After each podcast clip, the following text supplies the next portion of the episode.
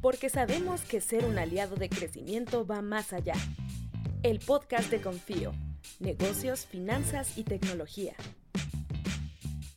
Hoy no podemos pensar en una pyme que no esté pensando en construir marca, porque si no te desplazan muy rápido. El valor de tu negocio está en tu tecnología, está en tu innovación, está en tu know-how, ¿no? en ese saber hacer, en el saber qué y en el saber cómo. Y eso es propiamente lo que corresponde a estos derechos intangibles que se pueden capitalizar como parte de la empresa y se vuelve parte del activo de la empresa. Bienvenidos al podcast Confío.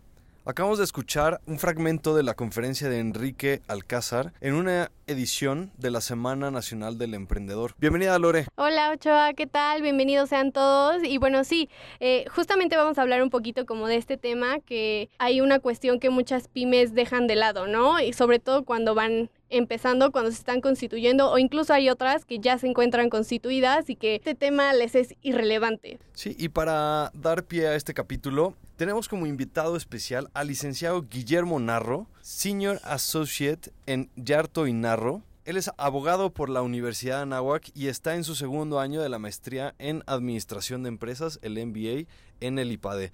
Guillermo, bienvenido. Gracias por estar aquí. Muchísimas gracias por invitarme. Qué gusto que vayamos a poder hablar de este tema. Eh, no sé si quieran ustedes marcar la pauta de, por dónde lo vamos hablando y obviamente que ahí vamos dando buenas observaciones para los que nos estén escuchando. Te preguntaría, ¿qué es primero? ¿Hacer la constitución de una empresa legalmente o prever el tema de la propiedad intelectual? Es una excelente pregunta. De hecho, es tan buena pregunta que nosotros usualmente hacemos esta pregunta cuando hacemos entrevistas a nuevos pasantes para el despacho. Y es que se ha generado una concepción de que es importante tener una marca por tener una marca. Y esto pues, digo, tiene algunos tintes de verdad, porque obviamente que es bueno distinguir los productos o servicios que, brindemos como empresa a través de la marca, pero no, no es nada más por proteger cualquier cosa, hay que, hay que hacer una buena marca. Pero sobre todo, no siempre lo primero, porque hay que ver quién va a ser el dueño de esa marca, ¿no? Muchas veces pensamos, y yo creo que esto es algo que, comúnmente vemos, en los empresarios, es que los empresarios llegan al despacho y al parecer armaron todo un, toda una, una empresa sin estructura legal y de repente quieren transmitir todo eso a una sociedad. Y eso obviamente que nos genera muchos problemas, normalmente de corte fiscal, especialmente si ya es una marca que tiene valor en el mercado. O sea, no, no, me imagino ahorita, ahorita a Coca-Cola intentando transmitir su, su marca como que ya es una marca pues, con todo el prestigio del mundo, obviamente que tenía un precio, digo que incalculable. Entonces, imagínate el problema fiscal que generaría esto, ¿no? Pagar impuestos por adquirir esa marca. Entonces, de bote pronto, digo, siempre hay que revisar como cuestiones más pragmáticas, ¿no? O sea, obviamente que existen situaciones que nos llevan a hacerlo así, pero lo ideal siempre es primero tener una sociedad y después una marca. Y además que esa marca no sea lo primero que se nos ocurrió, hay que construir la marca de manera adecuada. ¿A qué refiero con esto? Ver qué producto vamos a ver, ver efectivamente que sea una marca atractiva para el cliente, no sé, hacer una especie, si se puede, estudio de mercado, hacer un buen diseño. Y esto también nos va a ahorrar algo de dinero, porque obviamente que si la marca va cambiando, también el precio pues, por la propiedad intelectual va subiendo. Tú lo que estás diciendo es que al inicio echa a andar tu negocio, ya luego nos ocupamos de la marca legalmente y todo, pero lo principal sería empezar a echar a andar el negocio el tema de la propiedad intelectual, o sea, saber bien qué, qué, tiene el negocio y luego ya bajas a algo concreto la, la marca. Yo, yo, diría que sí, salvo que, digo, yo creo que todas las, algo que nos pasa mucho con los empresarios es que todos los empresarios creen que tienen la mejor marca, ¿no? O sea, como que... Sí, obvio. O sea, como que les hace mucha ilusión. Y entiendo que esa ilusión, pues, se pueda registrar. De hecho, creo, creo que lo habíamos comentado que sería bueno hablar este el tema de los precios y demás. Pero un registro de marca vale en el INPI vale más o menos 3 mil pesos, no me sé la cifra exacta, pero vale más o menos 3 mil pesos el registro. Si vas y lo haces tú solo. Obviamente que ahorita hablamos un poco eso, no es lo más recomendable que vayas y lo hagas solo. Pero sí, el problema que tienes es que si, si, si vas y registras esta marca, no sé, que te costó 3 mil pesos, y luego cambias de idea, y la vuelves a meter otros 3 mil pesos, y luego cambias de logotipo, otros 3 mil pesos, y luego... Y eso, si no tienes ni un abogado metido en la jugada, yo fui al INPI y medio me asesoré, y yo metí la marca y tal. Si además de eso le va sumando costos legales, pues se va viendo muy caro. Y, aparte no es algo poco común. Sí, sí tenemos clientes que, que, cambian su imagen corporativa dos o tres veces antes de, dar el paso a, pues ya las grandes ligas. Porque yo tenía, o sea, justamente yo tenía como esta idea, ¿no?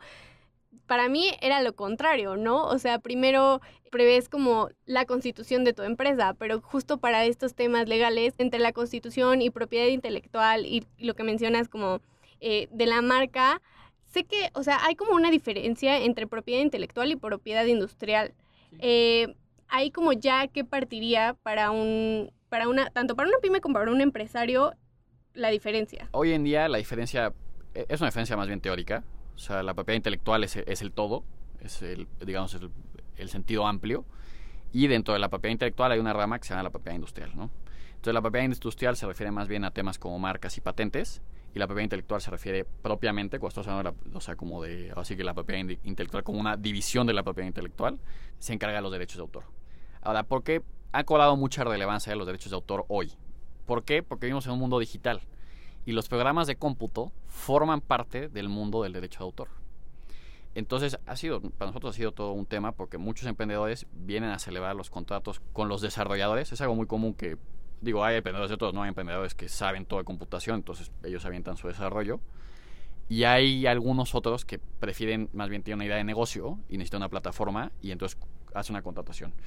Para dar así como técnico, eh, términos un poco más técnicos que puedan servir a la audiencia, normalmente se contratan a través de un contrato de prestación de servicios en el cual esta persona desarrolla la idea que él tiene y pues normalmente hay que ser muy cautos para que los derechos de autor queden del lado del emprendedor para que luego no se pueda generar pues, un gasto, bueno, ya es como esto de que te intenten cobrar por tu obra varias veces o demás. Como que esa sería una parte importante de la propiedad intelectual. Ah, del lado de la propiedad industrial, pues los dos cosas comunes con las que trabajamos con los emprendedores son patentes. La de las patentes son buenísimas. En México no es un país que, se, que esto se ha desarrollado mucho. Como que sí hay obviamente patentes, sí hay gente que lo registra, pero nos faltan más emprendedores que estén dispuestos a hacer innovación, o sea, cosas que realmente cambien la industria. Y pues lo contrario en las marcas, tenemos, yo creo que ha habido un efecto de demasiadas marcas. Entonces, de hecho, acaba de cambiar la regulación que te obliga ahora sí a avisarle al INPI si estás usando o no tu marca cada tres años. Y es un poco con la intención de que hay marcas en desuso, se llaman marcas caducas, el nombre técnico, y esas marcas, pues lo que generan es nada más un estorbo. Porque tú vas al INPI y dices, yo quiero registrar mi marca y resulta que hay nueve marcas similares. Pero esas nueve marcas similares ninguna se usa. Pues, oye, espérate, yo necesito tener la mayor cantidad de, de, espacio para que los emprendedores puedan usar nombres siempre y cuando no estén utilizando para alguien más. Sobre esta parte que decías como de las patentes, sí, sí hace falta mucho que, que eleve este número como de registro sobre patentes y justo teníamos como un dato apenas reciente que, investigamos que es en el 2000, o sea, en este año, en el 2018, solo la Ciudad de México se colocó como la entidad con más solicitudes de invenciones de mexicanos, con un total de 841 trámites. Lo que, lo que me parece es que es famoso que México tiene un bajo número de patentes. Porque lo que, lo que pasa es, y te, te lo voy a decir como yo lo veo, ¿eh? justamente estuve, estuve estudiando hace poco un, un, libro de emprendimiento que escribió Bill Aulet, que Bill Aulet trabaja en MIT, en la Escuela de Negocios de, de MIT. Y ellos tienen una ventaja, ¿no? Pues es una, es una escuela de ingeniería principalmente. Y aprovechan esa ingeniería para trasladar los negocios. Y una manera muy fácil es tener una buena invención, patentándola, y luego viendo a qué mercado se podría apuntar esa invención y vendérsela a un big player de ese mercado con la intención de que él la explote a profundidad, ¿no? Entonces, en México este programa de... Este, estos programas, yo por, por, Esto a lo mejor es un poco percepción personal, no se dan tanto. Yo en las universidades con las que he tenido trato, no se ve tanto esta capacidad de invención. Hay algunas, por ejemplo, el Instituto Politécnico Nacional, que sí tienen mucha capacidad de invención. Se notan, ¿no? O sea, es, es una noticia constante que los ves en, en, este, en concursos, en, este, con invenciones nuevas, con cambios importantes en el mundo de la ciencia. Pero muchas de nuestras universidades que también deberían de aportar a eso, no están aportando. Y la verdad no veo programas que sean como estos programas que tiene MIT, que te dicen, oye, ya deja tú que lo hagas porque es tu tesis final o es tu trabajo final. Hazlo porque al final de cuentas se va, a se, a se va a trasladar que sea un negocio. Y ese negocio, pues al final de cuentas es lana para ti. Una lana para ti, para tu familia y para la comunidad. O sea, normalmente estas universidades se llevan alguna parte de, lo que se venda. Y además, pues para la comunidad de invención también implican recursos. Entonces, cada vez lo vuelves más autosustentable, que yo creo que es debería ser un objetivo en, este, en esta área. O sea, si tú te vas a dedicar a inventar y tú vas a estar proponiendo que la gente esté inventando, pues sí es importante hacerlo rentable, porque si no vas a vivir de donaciones. Entonces, como, como es importante dejar de vivir de- de donaciones para cualquiera de estas instituciones, sí, sí me parece muy importante que, que se busque esto, que se busque. Hoy vamos a desarrollar innovaciones que sean patentables. Y además dar la infraestructura a nuestros estudiantes para que puedan tenerlo. De hecho, tengo un caso muy particular de un estudiante que me vino a buscar justamente para ver un tema de patentes. Nosotros lo intentamos asesorar pues lo mejor que pudimos este, en la búsqueda. Y en la búsqueda, digo, esta, este estudiante ya había generado prácticamente la patente. O sea, ya había hecho la mayor parte de, de la, de la investigación, había hecho la mayor parte de los resultados, lo había aplicado a una industria y todo. Prácticamente ya tenía que venderlo. Y a la hora de que revisamos, después de que yo que llevaba un año investigando esto, fue su trabajo de tesis final, encontramos que es una patente idéntica en Corea. Entonces, como que es, es un tema, la universidad te debería de poner en una posición en la que sepas, desde antes de que empieces tu tesis, oye, esto ya existe. No, no ¿para qué le dedicas, o sea, para qué le digas, para qué pierdes tu tiempo? Mejor enfócate en hacer algo que, que mueva la ciencia. Y también en eso, yo que como país, nos falta ver eso. Hay, hay veces como que, que, que nos quedamos en la idea de ser como países que esperan a que otros inventen y los otros nosotros lo explotemos o lo maquilemos tal. No, tiene una ventaja ser la punta de lanza. Si eres la punta de lanza cobras más, es un monopolio. O sea, justamente lo que genera una patente es un monopolio de 20 años. Obviamente que con los tiempos de registro y tal se vuelve menos tiempo, pero aunque sean 15, 17 años, pues es un monopolio. Todo lo que se genera en propiedad intelectual es registrable. Y ese registro lo podemos luego usar en nuestro favor. Entonces, sí creo que es conveniente que lo veamos más de esta manera. Entonces, la propiedad intelectual, y ve que lo he discutido con economistas, me, me dicen mucho los economistas, es que al generar un monopolio vulnera la libre competencia. Pero no, yo creo que, aunque puede haber una vulneración a la libre competencia, que no, no lo veo así, genera un, un incentivo para que los estudiantes, para que los emprendedores, las empresas, las escuelas, trabajen en generar nuevos conocimientos. De hecho, lo único que sí tienen que saber los empresarios desde que empiezan es que hay una cosa que no es registrable en ningún esquema, que es un modelo de negocios. O sea, cuando tú vas, ahí sí, cuando inventas algo, un modelo de negocios, una forma de crédito, tiene que más rápido, porque es una competencia de velocidad. Nadie puede, está prohibido registrar modelos de negocios. Justo ahí, eh, bueno, una pregunta de las que tenemos preparada es, ¿qué se puede registrar y qué no? Mira, o sea, si nos sentamos aquí a discutir todo lo que sí se puede registrar, vamos a estar aquí eternamente. O sea, existen ciertas, este, existen ciertas disposiciones dentro de la ley de la propiedad intelectual y la ley federal del derecho de autor que nos establecen qué cosas no sean registrables. Pero yo creo que así como de relevancia para los, para los empresarios es eso, o sea, no, no registres modelos de negocio. Hay mucha gente que me llega al despacho y me dice, oye Guillermo, acabo de encontrar esta necesidad, que o sea, que es normalmente a lo que se dedican los, este, los empresarios a buscar necesidades, y ya que encuentran la necesidad, hace una, una, pues una especie de organización para cumplir con esa necesidad. Pero el cumplimiento de esa necesidad, el modelo propiamente, pues no es registrable. O sea, entonces, ahí sí, si le vas a entrar, sí es sea muy rápido para conseguir la mayor cantidad de mercado que puedas, porque aquí no vas a poder monopolizar. Y adicionalmente a eso, sí distingue tu servicio. Y ahí es donde entran las marcas. Si es imposible ahí meternos a las marcas. Oye, ya, ok, voy a hacer un negocio, este negocio va a ser replicable. Quiero que la gente identifique el producto o el servicio y la calidad del mismo, o las características del mismo, con mi empresa. Con, y entonces ahí sí yo tengo una, una ganancia. Esa es la recomendación. Cuando ya tienes eso, cuando ya vas a atacar esa necesidad, cuando tienes clara la necesidad, ya sabes en qué forma la vas a atacar, conoces tu mercado. Entonces ahora sí, diseñate una marca y regístrala. ¿Puedes diseñar una marca intermedia para, pues, mientras que vemos qué onda? Sí.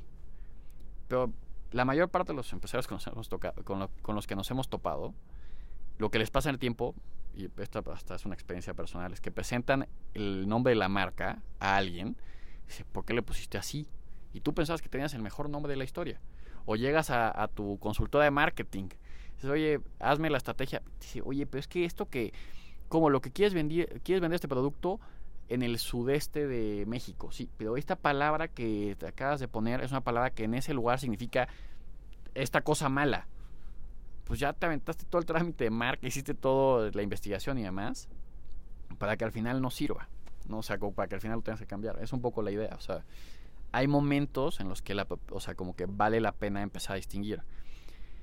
Obviamente que creo que muchos abogados van a odiar que diga esto porque pues, es menos es menos negocio para nosotros, ¿no? Pero pero la realidad es que yo no creo que el primer paso en una empresa sea una marca. El primer paso en una empresa es atender una necesidad y ver la manera de cumplir con esa necesidad. Que un abogado diga esto, wow. no, pero sí, la verdad es que sí, justo hemos tenido otros programas donde es enamórate, hemos dicho enamórate del problema y enfócate en darle solución a ese, ese problema, pero enfócate en el problema. No te enfoques en la marca, no te enfoques en cómo hacer dinero. No, no, no. Primero en el problema, luego en varias soluciones y luego que ya le diste al clavo en, a una solución, viene lo que tú decías, ¿no? De, de hecho, digo, este, aquí aprovechando que, que tenemos el espacio, eh, yo he tenido algunas experiencias de, de, este, de emprendimiento y creo que uno de los errores que hemos cometido es pensar tanto en la infraestructura como que pues, es que lo que vemos, ¿no? Estamos acostumbrados a ver empresas multinacionales que tienen una infraestructura gigante. Pero cuando tú estás empezando, pues tienes que generar una infraestructura de tu tamaño. Entonces, hay veces que nos enfocamos, no sé, queremos ya sacar este cuál es el retorno de la inversión, de la, no, espérate, primero quién necesita esto. Y entonces, porque entonces si no sabes ni quién necesita esto, ¿para qué está registrando una marca? No sabes si a ese mercado le va a servir esta marca o no. Y el punto es que a ese mercado que le vas a pegar le sirva esa marca. Entonces, o más bien la traiga esa marca. Sí. Y ahí podemos tocar justo el tema el, de la inversión. ¿Cuánto te cuesta registrar ¿no? una marca? Y que pues, si no la tienes bien planteada, y como nos comentabas eh, tus ejemplos de, de que cambian cada dos años, cada tres años, incluso cada mes, es cierta inversión que se tiene que hacer. O sea, mira, cuando empiezas a hacer este trámite, lo mejor es asesorarte. A mí me ha pasado todo. Hay gente que se asesora con su amigo que ya registró una marca y le va bien, y hay gente que le va pésimo. Entonces, de repente me han hecho registros que son registros que no se permiten, o sea, que la ley dice este registro no se puede hacer. O, me han traído registros que es que no, no fue tanto que la marca estuviera mal, sino que la forma en la que se ingresó al registro no era la correcta. Entonces, mal que bien se van haciendo, se van haciendo gastos en qué sentido. Primero tienes que pagar los derechos del INPI. El INPI es el Instituto Mexicano de la Propiedad Industrial y ellos te cobran un, eh, lo que decía algo, es algo aproximado a 3 mil pesos por el registro de la marca. Pero adicionalmente te cobran algo parecido a 300 pesos por, por responder cada uno de los requerimientos que hayan en el trámite. Entonces, el no presentarlo bien a la primera también tiene un costo. Luego, digamos que ya te metes a... No, es súper importante hacer la aclaración de esto. Los trámites en el INPI digitales están muy bien hechos. Es importante aprovecharlos.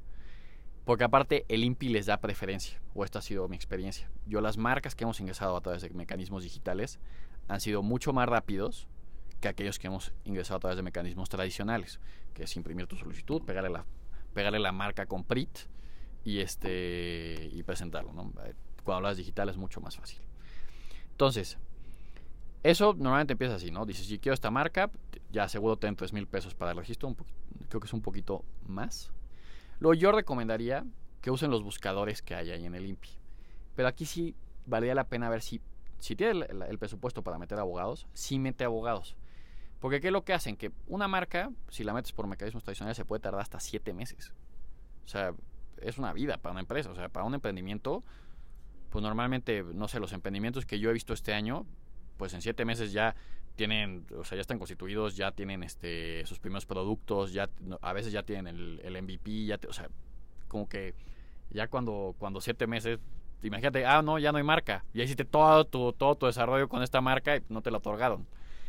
Entonces, este, yo iría primero por ello, o sea, dura dura siete meses, entonces sí vale la pena resguardarla lo mejor que puedas para que cuando pasen esos siete meses sí tengas el registro. Eh, ¿Qué cosas hay que hacer? Lo primero es ver cuál es la clase. Hay 45 clases. Eh, unas de productos, otras de servicios. Tienes que distinguir dónde está. Pero esto es así como de cautela. Porque, te, o sea, por ejemplo, no es lo mismo registrar, no sé, algún producto que el arrendamiento de ese producto. Porque, de hecho, el producto en sí mismo cae en las categorías de productos y el arrendamiento de ese producto cae en categorías de servicios. Porque es el servicio de arrendamiento de ese producto. Entonces, tienes que ponerlo en la clase correcta. ¿Puedes elegir varias clases o es una clase por marca? Una clase por registro. O sea, cada solicitud que hagas, puede hacer, puede hacer las 45 clases. Pero cada clase te cuesta otros 3 mil pesos. Entonces, eso. Luego, ya que escoges la, la clase y el producto, eso es, no, es, un abogado, debería de poder contestártelo. O sea, nada más, si estás escogiendo tu abogado de propiedad intelectual, lo primero que tiene que contestar así de bote pronto es en qué clase cae. Porque si no, te, si, o sea, si como que ves que le está dudando y tal, ten cuidado porque a lo mejor te hacen registrar en más clases de las que necesitas. Entonces, ya que tienes, ya que tienes la clase, ¿no? De ahí te vas al tema de hacer una búsqueda fonética. Casi todos los despachos cobran por hacer la búsqueda fonética. ¿Por qué vale la pena? Porque el INPI te permite hacer una búsqueda fonética simple, que así es como lo decimos nosotros. ¿Qué, qué es una búsqueda fonética? Tú vas de cuenta que vas a registrar una marca, este, híjole, no, no, no se me ocurre ninguna, pero vas a registrar Ochoa, aquí como el señor. Entonces, el tema es que seguramente hay clases en las que a lo mejor hay un lugar, ferreterías, Ochoa, ¿no? Entonces, ahí si te fijas, Ochoa se repiten las dos, con- contiene completa la marca, o sea, la marca que están intentando registrar está ya completamente dentro de la otra. Ahí hay unas, lo que llamamos una similitud, o puede haber una similitud, es, es mucho de criterios esto, a diferencia de otros países, aquí no tenemos criterios tan claros sobre qué es una, una similitud fonética o no, pero se podría considerar una similitud fonética. Ahora, la similitud fonética puede ser así de clara como que literalmente una está dentro de la otra, como cosas que se parecen. Vamos a ir una, ¿se- ¿no se acuerdan de, de Pepsi? Del, refresco, que había una, una época que se sacaban la versión que, se, que anunciaba Cuauhtémoc Blanco que se llamaba Pepsi. Si tú intentas registrar Pepsi en, en refrescos, no te dejarían porque es muy parecida a Pepsi. Entonces es una similitud fonética. Ahora, obviamente que tiene una técnica, ¿no? Se divide en sílabas, se comparan las sílabas, las partes que lo componen. Y también puede haber similitud gráfica, que es cuando tiene los logotipos, que esa se puede hacer también. Esa es mucho más, o sea, esa ahí sí necesitas un abogado. Bueno, yo creo que sí necesitas un abogado porque la, la similitud gráfica me parece que es un poco más complicada de, de saber cuándo sí, cuándo no. Y también puede haber similitud este, conceptual o ideológica, que es que al final de cuentas el concepto, lo que está diciendo el concepto que da esta marca es el mismo. Entonces, por cualquiera de estos tres motivos te podrían batear. Hay muchos más motivos por los que te pueden batear. No puedes registrar la bandera de México. Y eso sí me explico. O sea, aunque, aunque no haya una marca en la bandera de México, pues es un signo patrio, entonces no, no puedo usarlo. Tal. Entonces, eh, con eso queda claro que es la, la similitud fonética. Entonces, en lo que estábamos. Entonces, tienes que hacer esta búsqueda fonética. El INPI te permite, te permite, a través de su plataforma, hacerlo de manera una búsqueda simple. Te saca 300 resultados. Es una tarea larga, porque tienes que revisar qué tanto se parece a cada una. Hay veces que no se parecen nada. Las últimas 100 opciones es muy raro que se parezca, pero las primeras 20 opciones son clave. Ahí normalmente te pareces algo. Y tienes que ver qué tanto te pareces. Cuando está contenida en, en ot- en otra marca, yo casi casi te diría ya ni ni le intentes. Es muy poco probable que te la den. Ahora, les puedo decir la verdad, yo he dicho en algunas búsquedas fonéticas, vamos a meterla para ver si pasa, pero lo más probable es que no pase, y pasa. Y luego me ha pasado otras que digo, esta seguro pasa, esta así no hay nada que se parezca. Y no pasa.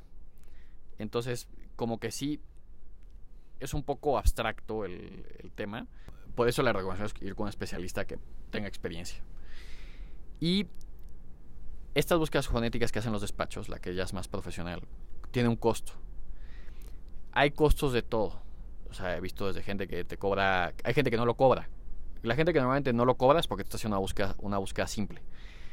Pero yo he visto muchos despachos de propiedad intelectual, que, los especialistas de propiedad intelectual, este, que lo que hacen es más el tema de, de, de decirte, te hago una búsqueda fonética a fondo, en el que checan todas las que se parecen. Porque hay veces que se parecen a tu, a tu marca, pero realmente no este realmente no está vigente o no está en la misma clase o no tiene los mismos productos y servicios o entonces hay que ver qué tan viable es, es brincar ese, ese registro oponible y ya que lo revisan ellos ellos te dan una, una, opinión legal muy bien hecha en la que te dicen qué porcentaje tienes de pasar este o posibilidades dependiendo de cómo lo manejen y con una estructura de por qué. Te dicen, mira, en esta te parece en esto, en esta te parece en esto, pero esta no importa, esta sí importa, esta importa poco, esta importa mucho.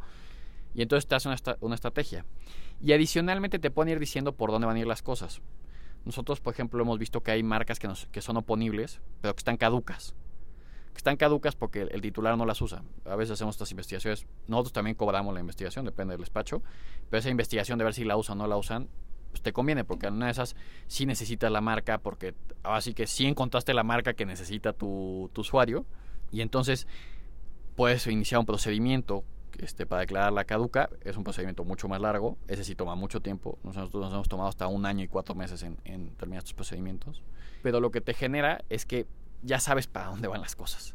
Y entonces ya traes mucha certidumbre. Entonces tú ya cuando llegas con tus inversionistas le dices, mira, a ver, aquí tengo la opinión legal del despacho, dice que va a pasar, o que lo más probable es que pase. O, sabes que si quieres esta marca, este consejo de administración, pues tiene estos problemas, ¿no?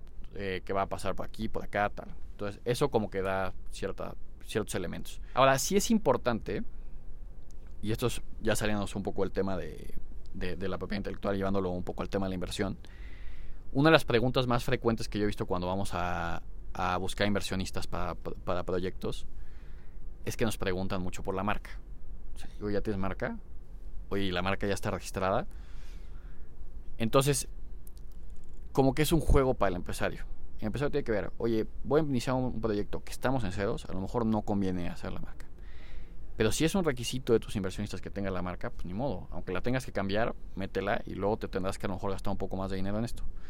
Tomando en cuenta, me preguntaste muy por los precios, o sea que probablemente un despacho de abogados te cobra alrededor de entre, yo diría que debe estar entre 25 y 60 dólares lo que te puedan llegar a cobrar los despachos de abogados por marcas. Y también habrán algunos que son más baratos, obviamente algunos que son más caros, como que creo que la media es esa. Y también ah, te cobran la búsqueda fonética. La búsqueda fonética yo que debe estar ahí sí un poco más cara. Yo que estaríamos hablando entre los 30 e incluso los 100 dólares. Yo que 100 dólares ya es muy caro. Em, y adicionalmente, pues si hay requerimientos del INPI, pues te van cobrando por hora el tiempo que tome contestar. Y a esto se adicionan algunas otras cosas como los sistemas de oposición. El sistema de oposición es que si alguien, tú ya ingresaste tu marca y alguien mete un registro similar, que tú le avisas al INPI, oye, yo estoy en proceso, o ya, o ya tengo mi marca registrada, la de él se parece a la mía, entonces no se la vayas a dar. Entonces el INPI ya te, te permite te permite defender tu, tu, tu derecho a propiedad intelectual. Pero toda cada una de estas cosas va a tener un costo adicional dependiendo de cómo se vaya dando cada trámite en particular. Entonces, podrías hablar de que con búsqueda fonética y todo, a lo mejor estás pensando en gastarte unos 12 mil pesos, 14 mil pesos en, en, tu registro marcario, más los derechos del INPI, y eso por cada una de las marcas. Entonces, si, si al final de cuentas vas a levantar, no sé, 10 millones de pesos y te va a costar 17 mil pesos hacer un registro de marca y luego otro, pues bueno, son 10 millones de pesos hacer registro de marca pero si no, o sea, pero si no es necesario, no tienes el capital, no te gastes los 17 mil pesos. Mejor atiende lo que tienes que entender, que es la necesidad, el mercado, la solución. Sí, o sea, podemos decir que eh, sí es un, puede ser un proceso muy complejo en el que sí se necesite como cierta asesoría para estos puntos, sobre todo lo que dice la búsqueda fonética, eh, las similitudes y las categorías, sobre todo, porque a pesar de que un emprendedor pueda hacerlo o un empresario ya pueda hacerlo eh, en Internet mediante el INPI, o sea, son más cuestiones las que tienen que, analizar antes de, de, aventarse a la marca, ¿no? Oye, a ver, un tema. ¿Las marcas son nacionales o internacionales? ¿Cómo te tienes que registrar? Las, las marcas son a nivel nacional. O sea, solo se protegen en el territorio nacional puedes registrarte en, este, en todos los países. Cada, cada país tiene procedimientos diferentes y esto es algo importante. No, no todo, o sea, registrar en Estados Unidos no es igual que en México. Y lo mismo podemos decir de Centroamérica, de Sudamérica y Europa, ¿no? Ahora, hay un trámite que es importante que conozcan, que es, este, que es hacerlo a través del protocolo de Madrid. El protocolo de Madrid lo que nos permite es registrar una marca, hacer un registro, una especie de registro internacional y ese registro nacional luego bajarlo a los distintos países. Ahora, ¿cuál es el tema con esto? Se lo digo así de, buena fe. Hay veces que llegas con el despacho de abogados y le dices, oye, yo quiero registrarme en varios países. Ese varios países defínelo muy bien. Porque si una marca internacional va a ser muy cara. O sea, es así, ahí sí depende del despacho de abogados, pero comúnmente son muy caras. Y es un trámite muchísimo más largo que el ordinario. Entonces, ¿qué es lo que pasa? Que tú dices, oye, yo me quiero registrar en estas 10 oficinas, entonces el trámite sube 10 oficinas son 10 oficinas de propiedad intelectual o propiedad industrial en distintos países, sube a, la Organización Mundial de Propiedad Intelectual y de ahí baja a cada una de las oficinas nacionales. Entonces, se imaginan, es un trámite larguísimo. Bueno, y pues sí, llegamos al final de este programa. La verdad estuvo muy interesante. Guillermo, muchísimas gracias por tu tiempo, por haber estado aquí con nosotros. No, muchísimas gracias por invitarme y muchísimas gracias a los escuchas que, que nos han puesto atención durante este tiempo. Muchísimas gracias, Guillermo. Recuerden que en la descripción de este capítulo dejaremos los datos de Guillermo. Sí, así es. Lo que necesiten, pues siempre estamos ahí disponibles para ayudarlos.